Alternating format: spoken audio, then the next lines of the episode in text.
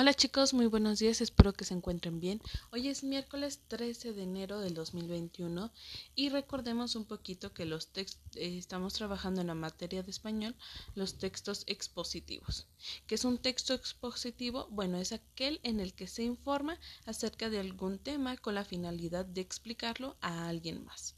Ustedes ya lo estuvieron trabajando, también reconociendo que la estructura de este tema o de estos textos expositivos es una presentación o introducción, el desarrollo y la conclusión.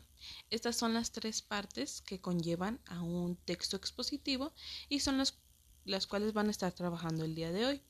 Van a tener que elegir un tema de su interés y van a tener que completar debajo de cada segmento que ahí les puse en su cuadernillo de trabajo este lo que conlleve, ya sea en la primera parte, en el primer este rectángulo, eh, van a colocar en la parte de arriba, van a poner este presentación o introducción.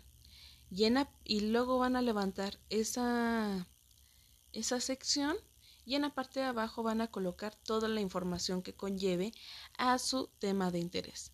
Luego, en el segundo, van a colocar desarrollo en la parte de arriba, le van, lo van a levantar y en la parte de abajo van a colocar toda la información de desarrollo de su tema.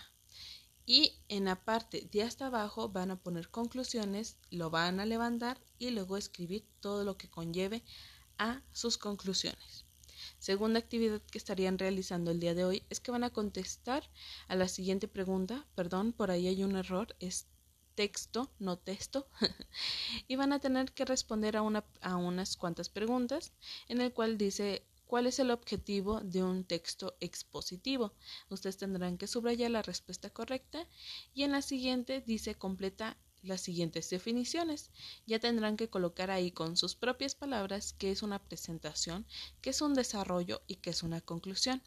Y por último van a tener que colocar si es verdadero o falso a un costado de, de la siguiente oración. Un texto expositivo se compone de presentación, desarrollo y conclusión. ¿Eso es verdadero o es falso? Ustedes lo van a tener que responder en cada uno de sus cuadernillos. Igual si tienen alguna duda, yo estaré al pendiente de WhatsApp.